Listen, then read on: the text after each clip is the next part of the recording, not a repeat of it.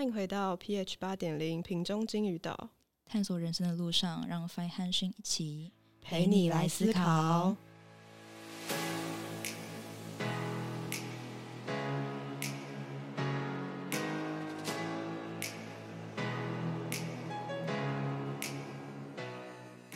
嗨，欢迎回到金鱼岛，我是最近 S 一能量过剩的 Fine，我是最近。等到 SI 瑟瑟发抖的心，好飞的开场白。最近的色色能量莫名其妙的很多。我们，嗯，我们频道的单集上架的时候，那个成人内容，我开始犹豫要不要勾。有点有点危机，因为要讲到成人内容去了。没有错，好危险哦。好啦，嗯，我们今天要讲什么？今天要讲 BB 模型，不对，这不是重点。我们要讲原型啊，对，对，我们今天要讲原型。对，但是我们在讲那个原型之前，就是可能要先跟大家讲为什么要讲原型，不然就是一般人可能会觉得啊，就是我不是知道认知功能，然后知道它位置就好嘛？到底原型很重要吗？对，原型就是 B B 模型里面很重要的一个 part。所以呢，我们今天的一个流程大概会是。我们先跟大家讲哦，为什么我们要讲原型这东西？前面会有一些小小的历史故事，由由训来做一个讲解，然后再来我们会跟大家介绍，总共有八个原型特质，那八个原型分别是什么样的角色？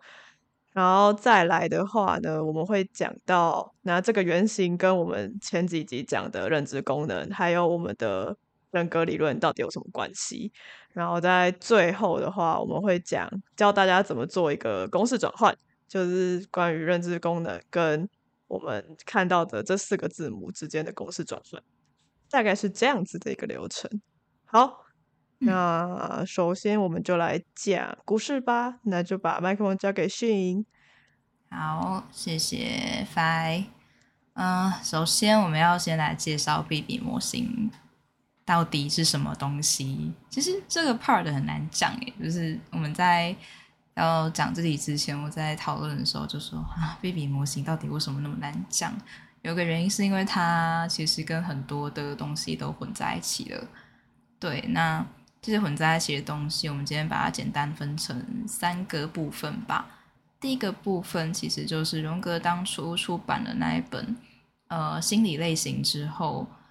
呃，BB 模型整体的架构也是基于这本书之上所提到的认知功能啊，然后分化过程，还有包括荣格提到的呃优势辅导，然后第三和劣势，还有原型等等的理论架构。那这个是第一个 part，第二个 part 是所谓的人格类型。这边先帮大家区分一下，荣格在讲的心理类型其实不等于不能直接等于人格类型，因为荣格在讲的心理类型是一种大脑和呃认知你的意识的运转模式，你的心理模式，它并不是在讲说哦你就是怎么样的一个人格。那人格类型其实是荣格在出了那本书之后啦，就是引起了一阵就是所谓类型学的热潮。那这个类型学才是在讲，才是所谓的很多人格类型。那这其中就包括我们最熟悉的 MBTI，或是其他相关的人格理论都是。嗯，好。然后这个人格类型其实就是这些人格理论，他们读荣格这本书，然后他们从荣格这本书里面一些句子，然后就。研究出了哦，所以依照荣格说的这句话，可能有几种人格，人格是怎么组成的？那 MBTI 和很多不同那个理论呢，他们就是看了荣格其中一句很经典的话，说优势和辅导功能的分化态度是相反的。嗯，所以他们大家就依循着这句话，然后就构成了各式各样的模型，可能有些 MBTI 十六种，然后。那个其他的模型可能三十二种或者 甚至六十四种的这样，没错没错。对，那另外一个第三点，刚刚讲背景模型有三点，第三点是说，呃，一样是荣格这本书，荣格这本书它出来之后，荣格的同事名字叫玛丽路易斯冯法兰兹，嗯，他就说，他认为荣格在讲的，在讲的所谓的第一功能、第二功能、第三功能，它其实是一个功能的相对顺序。那他的说法是说，那我们在心理治疗的时候，因为他们都是就是分析心理学的治疗师嘛，所以他说在心理治疗的时候是可以按照这个顺序去帮我们的呃个案去做分化动作。嗯，好，这个是 V 模型的三个 part。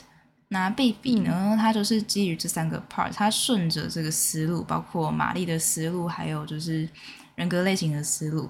补充一下，人格类型它是顺着麦氏母女他们那个时候的理论，因为贝比也认同这个理论，就是麦氏母女说荣格说的这一句“优势和辅导的态度相反”这句话，其实是指说，呃，第一个功能。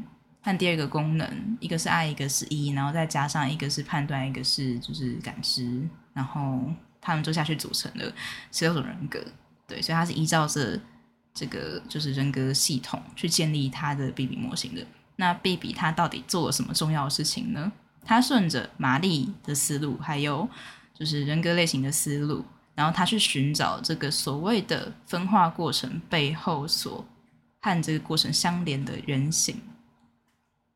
嗯，然后他总共找到了八个人形，对，是，嗯，没错，对，然后所以 B B 模型它找出这个原型之后，它构成了整个人格人格架构嘛。可是它的理论是基于原型。然后我们先先简单的讲解一下，它整个整个架构其实是分成两个 plus 这个我们在上一集闲聊其实也讲过一点，嗯，就是它分成呃。一个叫意识，然后一个叫潜意识的 part。对，这个应该不管是哪一个心理学派，其实大家都会听到这两个词啦。只是荣格他们的解释方法可能也有他们自己解释方法。那有些东西会比较复杂，包括他们讲的集体潜意识，然后又带到所谓的今天重点原型这件事情。详细的定义，因为我们也不是专业人士，然后就是如果大家好奇细节，还是可以。就是自己去看看书，那我们这边只会讲自己的理解。嗯，那我们这边讲的意识跟潜意识，大家就是像刚刚训讲的，可以自己去看书，但是呃，也可以先依照自己目前所认知的继续听下去，应该也不会到差非常多。这样，嗯嗯嗯，对，好，没错。好，然后意识和潜意识，呃，我小小的简单讲一下我自己理解啊，就是。除了就是大众所认知那个哦，你看到自己，你看不到自己以外，它我会说它有点像是一个平衡和补偿的概念吧。就是当你发展起你的意识之后，你的被压到你的潜意识的那些内容呢，它其实会在背地里，就是在你看不到的地方，去和你的意识形成一种制衡的概念。所以这是我最近小小的理解。好，然后这个就是 B B 模型大架构讲完啦，所以。我们终于要进入正题，就是所以讲那么多原型到底是什么呢？是，对。好，那我这边还是先简单讲一下，呃，小小的定义，就是原型它其实是来自一个荣格学派的概念，叫做集体潜意识这个概念。就是简单理解的话，就是荣格当初他去研究了很多不同文化里的故事，像是可能神话等等的，然后他发现，即便是不同的文化，它其实都存在着一种固定的模式和架构。举例来说，不管是希腊神话或是古中国的传说，其实都存在着一种呃，像是父母亲般威严的角色。呃，举例来说是宙斯啊，或者是女娲之类的嘛。对，那这个角色它其实就是呃父母这个人形的意象，所以人形它简单理解呢，其实就是以一个像是角色那样象征的意义去存在的一个意象的一个精神性的存在。好，所以我们等一下会就是会介绍这八个角色，也就是所谓的八个人形意象。没错，嗯，好，这就是。最难讲的那，F 要讲一下自己的理解吗？好，好啊，就是我们这边会说，呃，八个原型，它有点像是八种不一样的角色。就是在我们的每个人的人生中扮演的角色这个东西。那原型它跟认知功能很不一样的地方是，它就是一个固定下来的架构，跟嗯这么说吗？它是一个固定下来的架构，然后每一个人都是一样的。那在这个原型之上，再加上我们的认知功能，才会构成这一整个 B B 模型。那我们现在要就是要跟大家讲解说，哎，那这一些原型总共有哪一些？然后他们分别是什么样子，扮演着什么样的角色？这种感觉。好，那我们接下来就进入八个原型的这个部分。好，你有什么要补充的？嗯，我诶简单补充一下，因为发刚刚讲说，就是原型是每个人都一样的东西。不过这句话我觉得基本上来讲没有。错，但是在细节上，有些人可能会，如果就是拿去对照到自己具体的行为什么的，我会觉得有点太快了。对，因为其实原型的概念，它更像是在讲一个很抽象的精神性的意象的东西。对，这句话本身就很抽象。嗯，我们举个例，就是呃，大家有没有发现，像每个神话里好像都有一个英雄？对，那他可能就是一种，就是所谓的人性的存在。嗯，细节一样，大家可以好奇，可以自己去翻书，就是细节太多了。对，那我们接下来会用，就是我们自己去理解这些 B B 所发现这八个，或是所架构出这八个原型角色，然后用我们自己对他这个角色的感受和理解去讲解这八个人形。嗯，是没有错。然后。呃，刚刚不是有讲到说意识跟潜意识吗？那我们可以说这八个角色其实也分别存在在我们的意识跟潜意识。那意识的部分可能就是平常帮助我们在普通运作的时候的东西。那潜意识的角色呢，可能就是我们会以另外一种形式来发现它，或者是以另外一种形式表现出来。那这个就是我们接下来要介绍的东西。那接下来要讲的，嘿，你说，我刚刚疯狂举手，就是 我一定要讲那句话，就是我刚忘了讲意识和潜意识到底是什么。我今天很兴奋，然后讲出一句很就是听起来很政治不正确的话。你各位，包括我们各位，现在醒着在用的都是意识，我们大脑。有认知在运转的都叫做意识、潜意识，除非你把它投射出来，不然你很难直接看到。对啦，会想要讲这句话，主要一个蛮大原因，就是因为很多人会，就是可能学这套理论之后，就说：“哦，我潜意识用的很好，或者是，就是我整合很好之类的。”但我们必须要讲说，不管你理论学再好，人类都不可能轻轻松松就使用潜意识的，不然它就不叫潜意识了。对，就是心理学为什么一直讲潜意识，就是因为就是在人类身上，就是 发现这套既有的共同的运作模式，就是我们不会同时两个都开高高嘛。是，对对，我们在意识跟潜意识中间选择了意识来用，所以潜意识就就是没有这么好用，然后也不能随便让我们用的一个东西。你用用用太多，可能要黑洞了。对，没有错。嗯，好啦，嗯嗯，那。呃，刚刚讲到哪里了？好，就我们会把潜意识跟意识、意识跟潜意识这两个作为一个相对的概念。然后我们接下来总共有八个原型嘛，所以我们就会分成四组，然后一组就分别会是意识跟潜意识的角色这样子。好，那我们就第一组是叫做英雄跟宿敌。那英雄就是像刚刚序里面提到的，可能每一个电影或者是呃一个。神话，神话就是比如说，我们每一个人都是自己人生里面的最大的那个主角嘛，这种感觉。然后，所以就会有一个角色叫做英雄。那这个英雄的意象呢，就有点像是我们自己这个人，我们的自我。然后，他会贯穿我们整个人的气质，然后让别人看起来我们就是一个什么样子的人，这样就是一个英雄的概念。但也是因为我们。把这件事情表现的太过自然，所以在英雄这个原型上面呢，其实我们自己反而很难看到自己英雄的样子。就是就像是你在呼吸，你不会一直意识到你在呼吸，然后你在动脑，你也看不到你的脑之类的。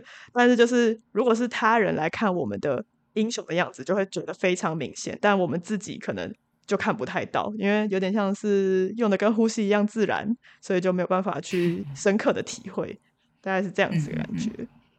嗯，对啊，补充一下，就是就是如果有人好奇说，哎，荣哥不是在讲那个就是性别啊，就是阴性啊、阳性力量那个。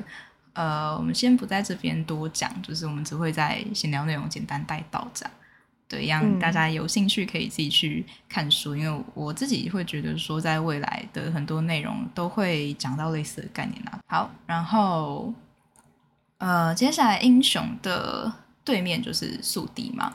那刚才讲的英雄算是一个自我的概念，那宿敌这个角色，我们用角色扮演来理解呢，就是。当你进入一个宿敌的状态，你会有个 defense，就是所谓的防卫的动作嘛？那这个意象大家不知道会不会有点难理解，但是我可以讲一个小小的例子，就是我跟一位呃 N I 主导的朋友在聊天，然后 N I 主导主导就指那个英雄，sorry，刚忘了补充。是，因为 B B 说这个理论说那个主导。主导也就是所谓的优势功能这个东西，它背后的分化是和英雄的原型连在一起的，所以是。N I 英雄的这位朋友呢，嗯，他就是之前被一个人讲过说，哦，你们就这种人格就是没有思辨功能这样。那其实那个人在讲的，他并不是在批判他，他也是一种比较就是提爱的思维，就是说，哦，因为你的。对他的 T I 认为他在陈述他理解的事实，然后因为那个人的 T I 会认为说，哦，你的思辨这件事情是你要由自我而产生，所以他说你没有 T I，所以你并不是就是可以自我思辨的一种人格。对，然后可是那一位就是那个 N I 主导的朋友，他就是有点小受伤嘛。可是他他受伤的第一个反应，他是他就开始说，呃，你是指说因为我没有 T I，所以。所以那个我没有思辨能力吗？这样那这样你你这样讲的话，所有的就是 T F I F I T 的人那都没有思辨能力的啊。不过那个只是你的定义吧。然后就开始就是用不同很多不同的角度在看同一个问题，想要去就是呈现一种比较反驳啊防卫的姿态。对，那同时他是很巩固自己的立场，没有动摇的。但是他的整个状态是在反驳状态。好，那。这个就是一个非常好的，他的 N 一的这个宿敌，就是在帮他做防卫这个动作，所以他是以一个比较呃阴影、比较负面的形式去呈现出来的。对，是啊，因为跟我的 N 一英雄差别在哪里？就假设我是个 N 一英雄，那我在看同一个问题的时候，呃，我其实就跟他的态度可能不太一样，因为。我在理解这个问题的时候，好，我的 N 一 N T I 我抓到了这个概念，那我就会说，哦，所以你的意思是说，因为它没有 T I 这个功能，对，所以它不同于其他那种可能 T F I 或是有 T 就是 T F I 人格不同于 T I F E 的人格，就是他们的思维模式不一样，所以你认为这张没有识别能力，对我是非常自然的在用这个 N E 的角度，不同的角度去看他这一句话，但是我并没有呈现一个就是在防卫的状态，没错，对对对，就是。蛮好的一个例子，对，宿敌就是有点像是反派角色的感觉嘛，就是当你 你自己没有在当英雄，你反而反而跑去当你的宿敌的时候，就会出现像刚刚说的那样子，就是反抗，然后比较一个负面的表态的感觉，那。如果有听上一集闲聊的话，就会听到是一直说哦，人格的意义到底是什么？我们做太平的意义到底是什么？所以呢，我们来这世界上到底是意义是什么？对，然后就会出现很多所谓的意义这个东西。那我们平常会讲说，意义这东西可能比较是 N I 的人在追求的东西，所以 用这个例子其实非常好的说明了，就是在上一集 闲聊起。就是是你的宿敌疯狂跑出来，对，就是我也其实我也还没去理清那个状态是怎么啦，为什么会疯狂跑出那个宿敌？但是想必他触动到我的潜意识了。好，但是大家不要不要太轻易去戳潜意识。对，没错没错。对，就是就像这样，就是我们进入潜意识的时候，其实我们可能也没有意识到我们进入潜意识了。然后嗯它也不是一个我们可以随便就进入的状态，所以我们可能进去，然后出来才想才发现，哎，我刚好像怪怪的，哪里怪怪的。然后你再回去看，可能才会发现，哦，可能是刚刚在有在有在用潜意识，或者潜意识有跑出来这样子。好嗯，对，没错。OK，那好，这就是第一组英雄跟宿敌的概念。那我们进到第二组，第二组呢，基本上就是所谓的阿尼玛、阿尼姆斯，然后另外一边是恶魔，就是嗯意识层面是阿尼玛跟阿尼姆斯，然后潜意识层面是恶魔，这样子的一个相对的概念。那呃，阿尼玛跟阿尼姆斯可能有接触过心理学的人，多多少少有听过这个名词。那我们一般可能看到的话，会解释说，哦，他是在男性里面存在的某种女性的人格，或者是存在的某种女性化特一些特质等等的。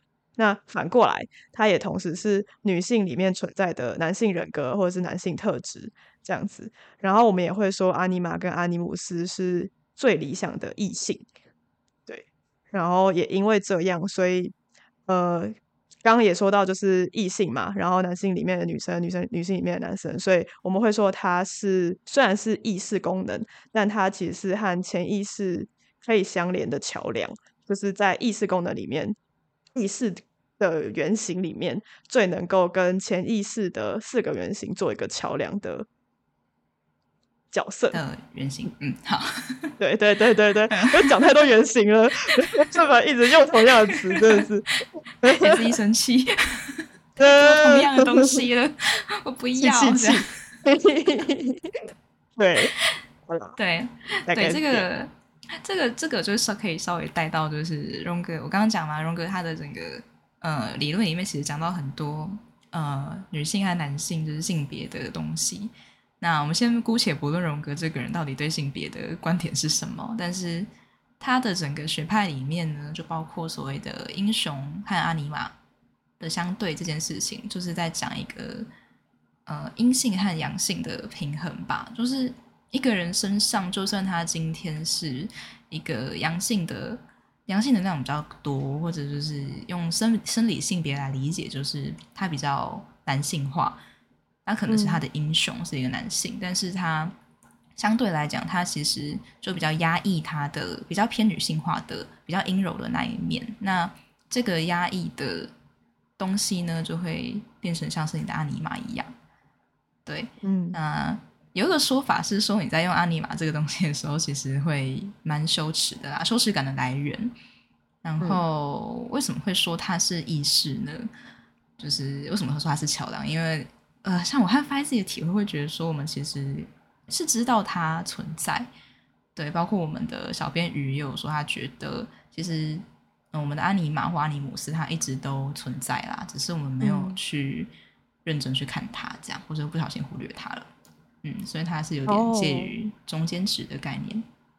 对吼，我嗯刚刚没有补充到这件事情，嗯就是对于列哦，我们刚刚讲的阿尼玛跟阿尼姆斯在那个，因为刚刚不是有讲说优势主导就跟英雄是就是同一个角色的感觉吗？呃，对对对对对，那阿尼玛跟阿尼姆斯就会跟所谓的劣势，也就是优势的对面，是一个劣势嗯的原型。然后，嗯呃，我会觉得说劣势这个东西，平常我们真的很少看到，就我们知道我们有，但是好像有点难使用。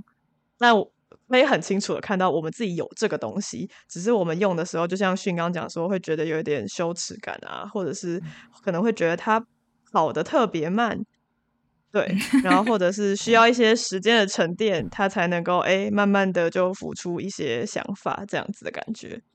嗯对，然后我自己之前我自己的讲法，或者是我自己之前有一些体悟，就觉得烈士很像是在最后面，然后拉着前面，就是拉着意识的其他三个人，有点像是拉着三匹马的那种感觉，在那边跑。对对对，没有，这是一点小小的补充。嗯嗯嗯嗯嗯。然后翻一翻舰讲说：“阿尼玛就是英雄的驾。”啊，就是啊。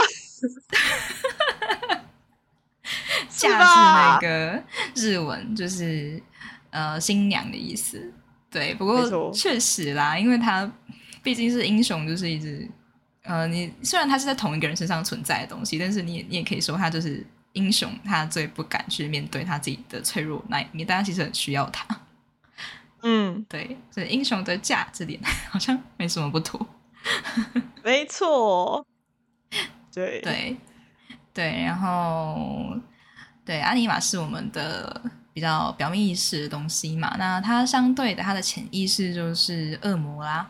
恶魔这个词其实比比说是他自己发明的，也跟刚刚那个宿敌一样，是他自己发明的人形。因为其他的，对，怎么稍微跳一下话题，就是英雄，然后包括我们等一下要讲的父母啊，或者是。批评家就所谓的长老、巫婆，或者是永恒少年、那愚人这些词呢，其实是在 B B 之前就都已经存在的、被发现过的人形。这样，嗯，好，然后我们回到恶魔这个东西，就是 B B 发明这个词身上。呃，B B 拿来形容这个东西的时候，他的书偷偷用了弗洛伊德，就是跟他们荣格拆家分家的那一位弗洛伊德的例子。是，比比说那个呃，弗洛伊德是一位就是内省情感的英雄，那相对的，他的恶魔就会是所谓的内省思考，就是 T I。那嗯，T I 这个词在 B B 的这个理解里面，它是常常用来界定词汇、命名、定义嘛，就包括 T 类功能其实都会去命名和定义，只是 T I 是用自己的方式去定义。那嗯。他在讲弗洛伊德的时候，他就说：“你看弗洛伊德去命名那些词汇的时候，都用一些很比较野蛮、比较粗鲁的，就在他的意识里面，他觉得哦，不是比，比如说在弗洛伊德的意识里面，是一个比较嗯负面的状态吗？对，你是说跟性可能有相关的一些词汇吗？还是说性？对，因为弗洛伊德的学派本来就是建立在性之上嘛。对，不过他在命名某些。”词汇的时候，就是会用一些听起来有点惊悚的故事。呃呃，对我我忘记那个具体人物是什么，大家有兴趣可以去翻一下，就是 B B 怎么写 弗洛伊德的，用 T I 去命名 这些东西。他讲他想讲的就是说，弗洛伊德在用他的 T I 恶恶魔，说他呈现一个就是恶魔状态，就是一个要把世界都毁掉啊 那种。没有错，对粗鲁，他那种粗鲁比较野蛮、比较未分化的状态。好，那为什么会用弗洛伊德的例子来讲？是因为我发现目前对这个人形体会还没有到非常深刻啦，就是有稍微经历过一点，但是还没有到那么有心得这样。嗯，对，因为我们当我们真的经历过，或者是我们真的很深刻体会过恶魔之后，对啊，我跟迅可能。有曾经体会过，但真的就是那个状态太奇怪了，所以不太确定。可能一方面又不是感受到非常深刻，然后一方面我们可能也会想要赶快忘记这个奇怪的感觉。对，所以就是我们只能说，当你的恶魔真的出现在你的意识功能层面的时候，那真的会是一个。非常痛苦的状态，就是甚至比你在你的宿敌跑出来的时候还要再更加的不舒服。嗯，就有点像是你可以完全的看到自己最不堪的那一面。对，而且它会算是你最无法掌控吧。嗯，对，我记得就是这个你的例子我可以提吗？就有一次你感觉你的 FI 都可以，可以，可以。对，就是有一次掰，就是有一阵子，他就说：“为什么感觉我的 FI 突然不见，然后我的 SE 也不见了？”这样，然后那一阵子，他说过了一个礼拜了，就是没有感受的 日子，然后超可怕的，大爆。就对于他一个就是平常都一直在用着他的 FI 父母，然后 SE 很快乐的。女英雄对对 f 来这样的人格来讲，她其实是一个她没有办法理解、无法掌控的一个状态。对，那可能也没有特别发生什么事情，但是你就是会觉得你现在整个人都很奇怪，好像 仿佛不是你一样。然后最熟悉的那一些就是你平常会去想的东西，你平常会去做的事情，然后你会去思考的事，通通都不见了，就是最熟悉的那些东西全部都不见了。然后在你身边的就是一些很陌生的感觉。这样讲会很抽象吗？应该还好了。嗯，不会啦，那个这个应该就是大家就可以体会一下，体会不不出来也没关系。嗯，不用轻易体会它。对，不用体会没关系。对。对啊，我刚刚忘了补充点啊，这样顺序有点乱，不好。就是呃，刚刚除了讲说他就是 B B 找到就是背后这些分化的优势辅导第三劣势背后的人形以外，他也有在他的书里面特别解释说，那为什么这些原型会和我们的功能相连这件事情，就认知功能为什么会连在一起？那细节我也先不在这边讲，大家也是有兴趣可以继续看 B B 的书。嗯，对，但是总之呢，他有讲说，我们贝比的理解是经过他的验证，他有发现我们在用某些功能的时候，就是强迫我们用用某些功能的时候，我们就会进入那个原型的状态。嗯，不过这件事我目前还在观察了。嗯嗯，原型的观察可以，我认为可以比认知功能的观察还要深很多，就蛮有趣的。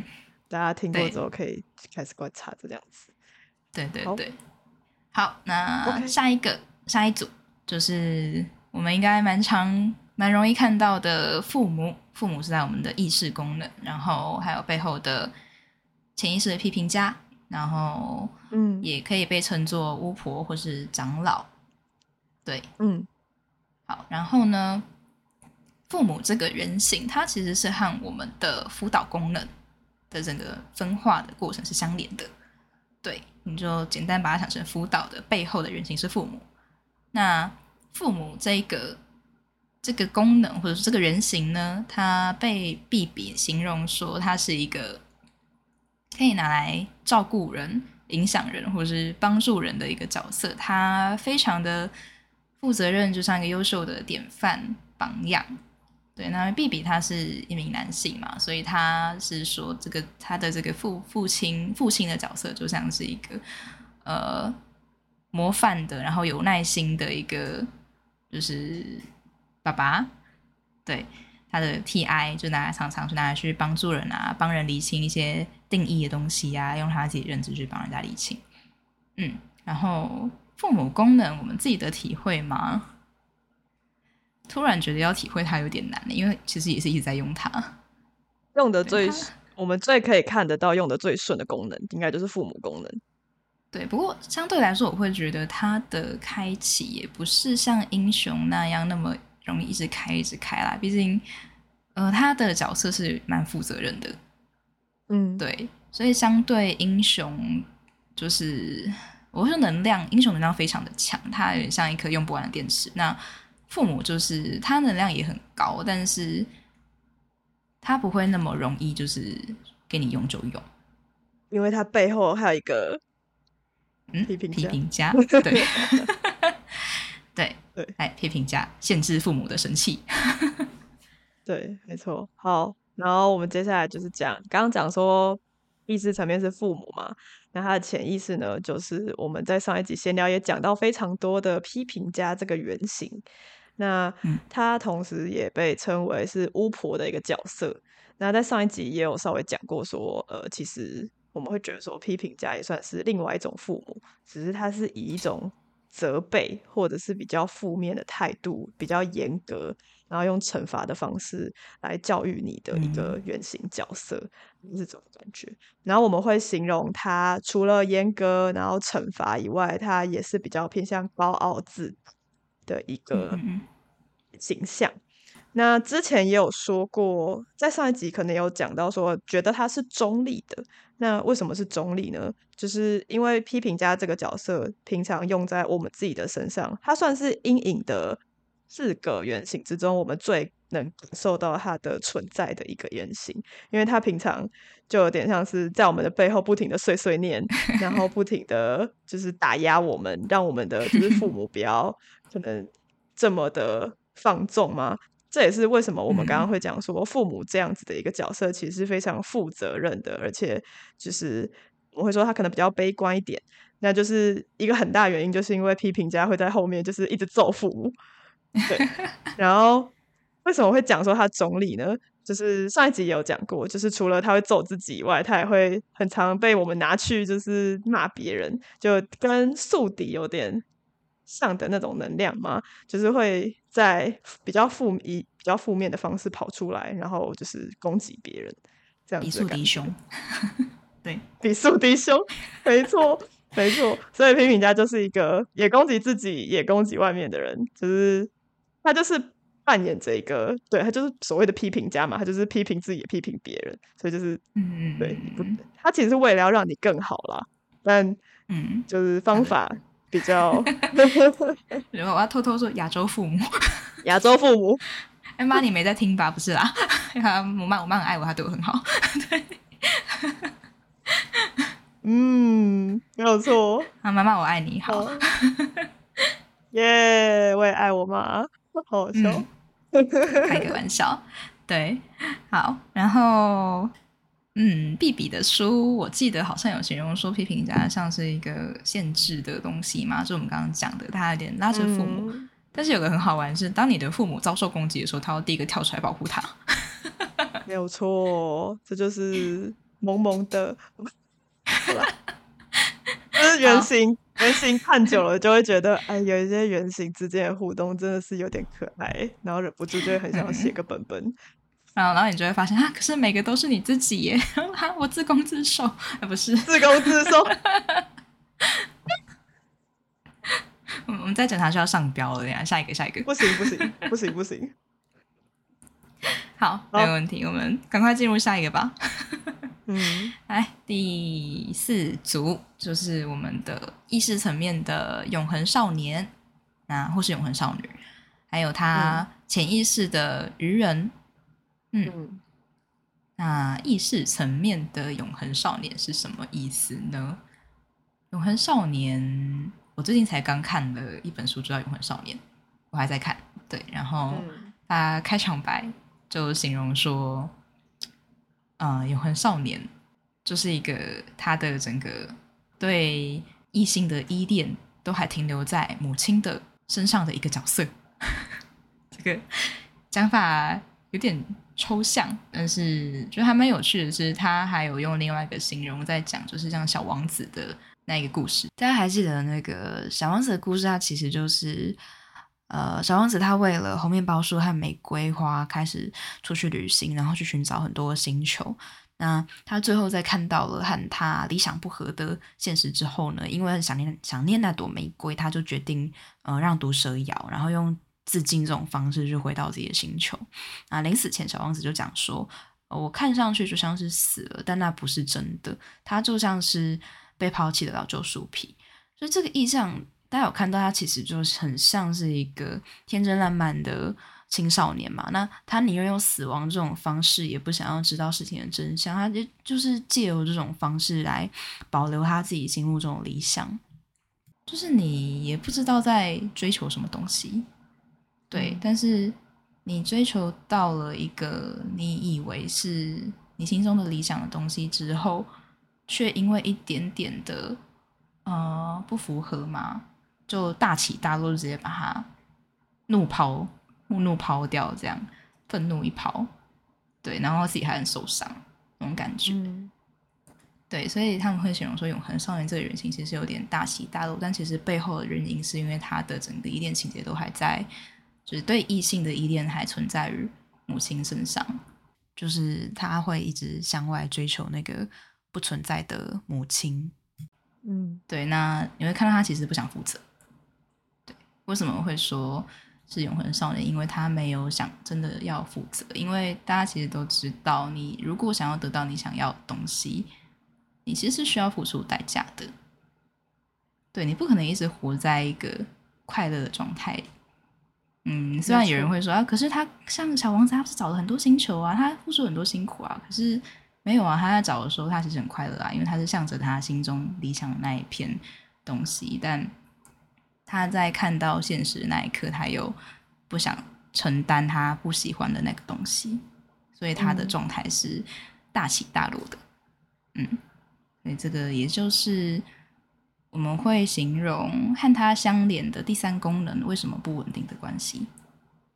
对，因为大起大落。对，比起我们刚刚讲的父母的这个角色，永恒少年是比较像个训刚刚讲，比较任性一点，然后比较乐观、比较快乐、比较纯纯真，但他也非常的不稳定。然后，对，他会容易自我膨胀，然后又会容易过度耗损，就是很快乐、很快乐，然后又突然掉进谷底的这种感觉，就超级不稳定的一个能量。没错，没错。嗯，那是的。小小题外话就是，就是人家说活在永恒少年这个人形的，他们智商就是分析心理学说智商到的个案，其实都会有一些，嗯，就刚刚讲的，他宁愿就是做自己喜欢的事做一辈子嘛，但是他一碰到一点挫折，他就崩溃啊，不想负责啊，然后那个阴影面。潜意识就爆出来，就可以带到我们等一下讲的，他的阴影叫愚人，潜意识叫做愚人，对，或者说小丑。嗯嗯，那好，好哦。然后愚人跟小丑，就是 因为刚刚讲的永恒少年是在意识层面嘛，那一样，愚人跟小丑就是在我们的潜意识层面。那我们有时候也会叫它为盲点，对。听到盲点就觉得瑟瑟发抖，对。那我们会形容这样子的一个原型是什么样子的呢？它是一个狡猾双面人，然后进退维谷，然后混淆视听，非常混乱也非常黑洞的一股能量。那呃，会一下子觉得，哎，这个好像是一个很容易就会受伤的。一个圆心，所以我们要好好的呵护它。可是它其实有时候又会跑出一种让人觉得它是鄙视这个世间的一切的那种能量。它是一个非常混乱，就是我们会讲说盲点这个东西是在我们的潜意识，呃，潜意识的东西我们已经基本上不太会看到了。但是盲点这个东西又是潜意识里面的之最。就是它，是我们最无法体会，基本上没有办法真的理解的一个东西。那呃，之前有听过一个讲法是说，因为我们会把认知功能跟原型之后会做一个结合嘛。那在你的盲点或者是说愚人、小丑这个原型之上的这个认知功能，假设你可以打从心底给他一个非常完整并且明确的定义，那就代表。这不是你的盲点，因为照理说，你根本就不知道这个是什么，你完全没有办法体会，你顶多只能念出教科书的内容，没有而没有办法，就是真的打从心底去定义，给他一个明确的东西。嗯嗯，大概是这样子。我可以讲个小例子啦，当然，当然，这个就是你放在内勤的功能和外勤的功能上，可能表现会有点不太一样。但是我可以讲个我自己 FI 盲点的小例子，就是。先听过一个说法，就是如果一个 ENTP 他是 FI 盲点，对吧？然后他如果没有好好的去整合他面对自己的话，就会发现，当你问他说，你就是直接躲在他面前，然后说：“哎，你喜欢我对不对？” 然后那个 ENTP 的表现可能就就是盲盲点，通常会有一个就是呃，我们自己的体会是有那种恐惧感。是内情的嘛，点恐惧感、黑洞，然后你想往内看，然后什么都看不到，一片黑，这样没错。对，然后那个时候，哦，这不是我的例子，但是我会说，这时候 ENTP 的反应，通常，呃，像我刚刚讲，没有好好整合的话，他就开始说啊，我没有，啊，然后说你明明有，我没有，你在说什么？然后，然后对方就说，哦，你的朋友跟我讲，他说我没有这个朋友啊。是，直接直接开始胡言乱语。对，就是开始胡言乱乱语，然后你就啊，你你在说什么？你在就是你朋友说，然后你朋友跟我讲说，然后说啊，我不认识你啊，你是谁？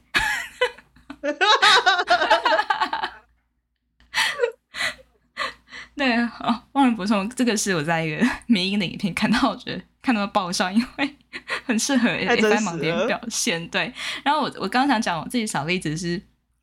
就是呃，有一次我的好像我的呃亲戚吧，就是我跟他一起等等那个公共运交通运输，然后就是就是我们要分开的时候，然后我还跟他走到边边，我跟他反方向这样，然后他说：“哦，你在等我哦。”然后我这个时候就是有点被被戳到那个盲点，然后。然后我的应对方式就是，我就直接讲说，哦，对啊，我就在等你呀。那就这个比较说，是用就是 F 一小孩去驯驯服这个盲点，说乖乖盲点不要怕，就是我就给那个 F 一说，对啊，就是我在等你这样。嗯，所以我的情感功能是往外看。对，就变成说，呃，因为情感功能往内看太害怕了，所以就干脆把它往外抛，然后就说，哦，没错没错，我就是这样子。就是打烟雾弹，假装什么事都没发生。没事没事没事，这种感觉不要慌张。对对对对，然后就是啊，幸好对方是一个那个 F 一恶魔，他什么都看不到。超好笑，因为我只是想说，我自己 TI 盲点有时候被戳到的时候，也是拿 T 来打，就是就是大家开始问我 TI，就是问我自己到底对这东西有什么想法，或者是我自己的理解是什么的，然后我就会一片空白。然后我就会开始左边抓一个 T，右边抓一个 T。哦，我在这个教科书上看到什么？过我之前在网络上看到有谁这样说？然后之前哦，之前你不是这样子跟我说什么吗？对对对，对，没错，就是其实虽然我们看盲点会黑洞，不过你可以拿小孩来挡。对，是，对啊，你可以拿你的意识来挡。然后你就是有个说法是，你意识用用，它就会存入你的潜意识，然后存存存存存，一直存一直存，然后存到某一天可能就会就是就是整合整合就开始了。没有，它一直都是一个过程。嗯，它是一个过程。但是刚刚也讲说，永恒少年就是我们刚刚讲的小孩，就是永恒少年啊。那他就刚刚也说，他是一个就是其实超级无敌不稳定的状态。所以，呃，如果我们拿太多的小孩来就是盲点的东西的话，基本上我们自己就会先拜拜，就会先崩溃。对啊，就是小孩太脆弱，就你不是不能用这个东西，只是嗯。因为他太容易碰到点挫折就放弃，他不想负责。嗯，对，就是如果以我自己的 F 一小孩的例子，就是我可能就是呃，你可以说一直关心关心人家啊，或是一直把注意力放在别人的感觉，然后一直一直看一直看，然后看到看到最后，可能我自己 F 一被揍了一下，然后就崩溃的。